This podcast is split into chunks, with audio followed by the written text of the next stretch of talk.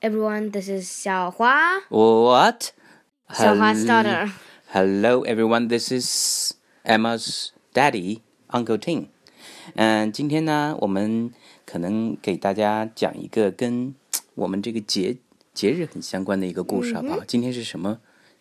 也不是今天了，马上就要来的一个节日是什么？清明节。嗯，清明节，但 Today 清明节其实并不是一个好像我们家的哦，我们庆祝清明节好像是个很开心的日子，因为清明节是什么？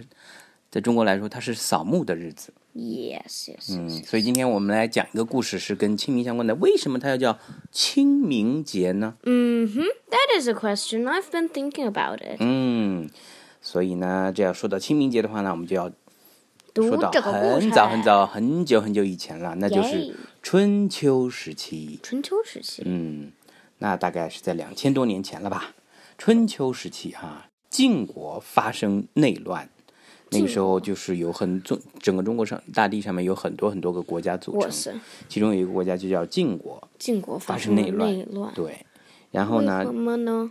嗯，哎，各种什么宫廷的那些政变啊人什么造之反类啊的，之类对，的。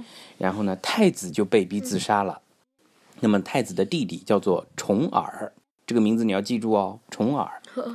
嗯，他为了避躲避这个灾祸呢，于是就从皇子变成了一个四处逃命的流浪汉。我的天，不幸的是，在逃亡过程当中呢，重耳的盘缠竟然被他的随从全部拿走了，全部偷走了。然后臣子们纷纷离开了他，只剩下几个人还追随着他。嗯，这些臣子们一个个也挺不可靠的哈，嗯，或者是说他们也就是只想着自己嘛。就是嗯不够忠心嘛。但是呢，哎呀，有时候也是好像是这样子，大难什么来了就各自分啦什么的，对不对？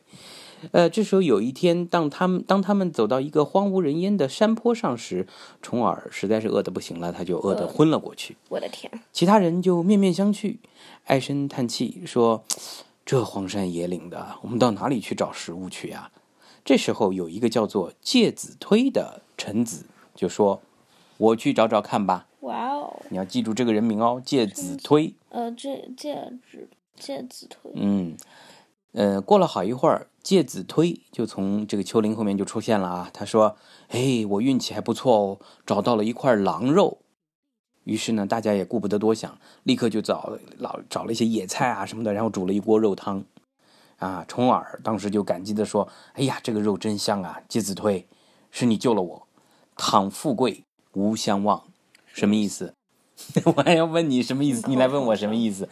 倘富贵无相忘，倘就是倘若的意思，哦，就是如果以后我又富贵了，我又发达了，我不会忘记你的，无相忘，就这个意思啊。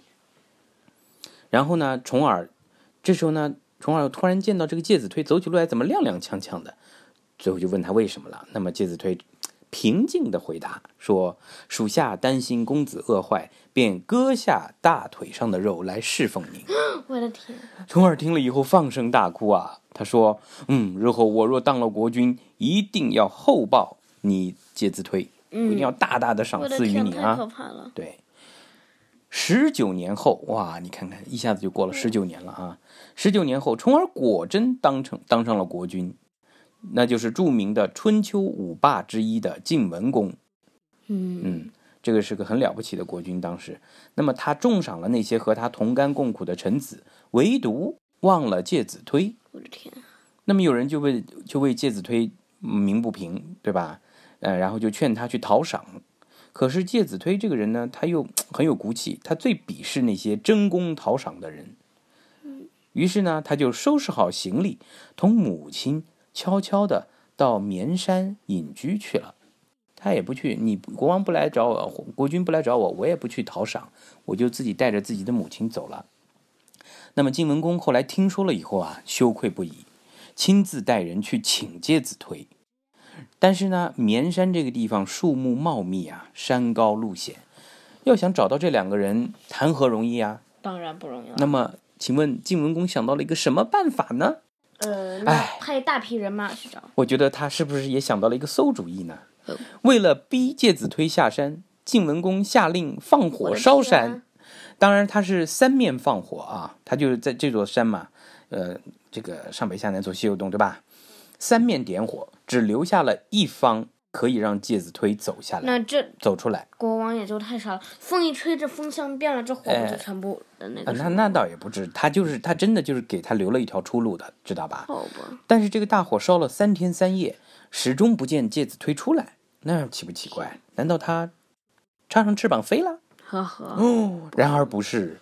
大火熄灭以后，上山一看，介子推母子俩抱着一棵大柳树已经死了。我的天，晋文公当时就悲痛不已啊，下令把介子推母子安葬在那棵烧焦的大柳树下。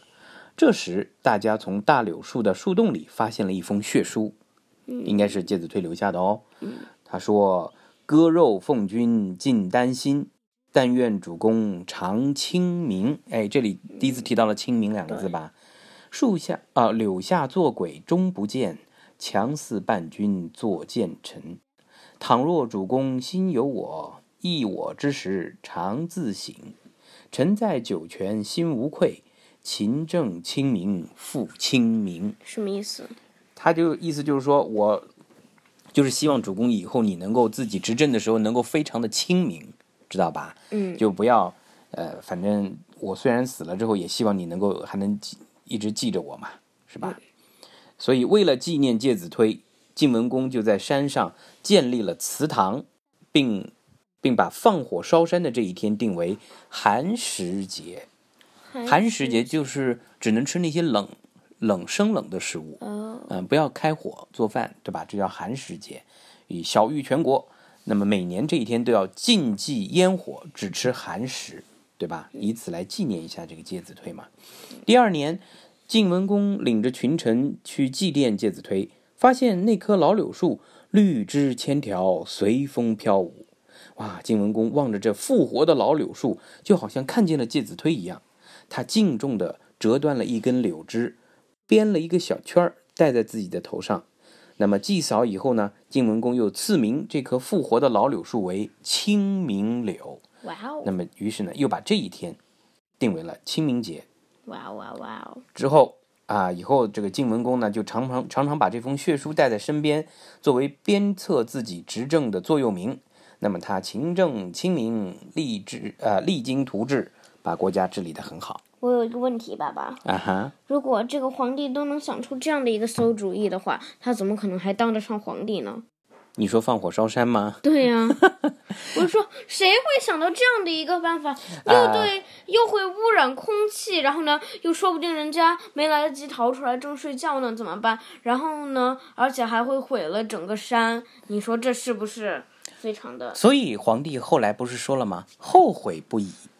但是后悔也没有用，是不是？于是他只好来纪念介子推了，对不对天下没有后悔？如果没有药对，如果没有纪念介子推这件事情，我们是不是就没有清明节这回事情了呢？呃，说实话，爸爸，嗯我觉得呀，就是这个皇帝他肯定还是因为就是一时呃冲动了，呃，怎么找不到，然后就有点生气，有点气恼，就想出来这么一个 可怕的办法。嗯哼，所以你看这个故事里面，我们可以大概知道一些其他的跟清明相关的典故嘛，嗯比如说这个在清明，呃清明节的时候，我们一般会去扫墓啊，会祭扫先嗯人的这个墓地，同时还要这个插柳啊什么的，对不对？这也跟嗯那个大柳树有关系。对当然还有，哎，南方我们那边像我们的老家会吃这种清明的那种青团，青嗯，团，因为青团这种东西也是一个像有哦点对像这种你觉得那个不好寒食吃一？样的清明果嘛，青会团。粘在嘴上，那是因为你不爱吃那些粘的东西。我觉得很好吃啊。嗯，呃，还有跟清明相关的古诗也有一些，最著名的清就明是时《节雨纷纷，路上行人欲怎么了？玉断魂》。欲断魂。借问酒家何处有？牧童遥指杏花村。嗯，我只是觉得你刚才念的头两句的时候，那个那个语气，那个哎呀，气氛不太对。清明时节雨纷纷。哎呦，就是那那些，应该相对来说啊，我们气氛要稍微压抑一点，对不对？清明时清明时节雨纷纷纷，路路上上行行人人欲欲断断魂魂。哎，后面才突然一下子欢快起来借。问酒家何处有？路牧童遥指杏花村。你那个不是，你这有点这个这个太太轻佻了，有点感觉，好不好？欠揍了。嗯， 欠揍这是你自己说的，可不是我说的，好吧？嗯，那今天关于这个清明节的典故我们就说到这儿吧， Okay, 好吧 so ，That's all for today. goodbye. Goodbye.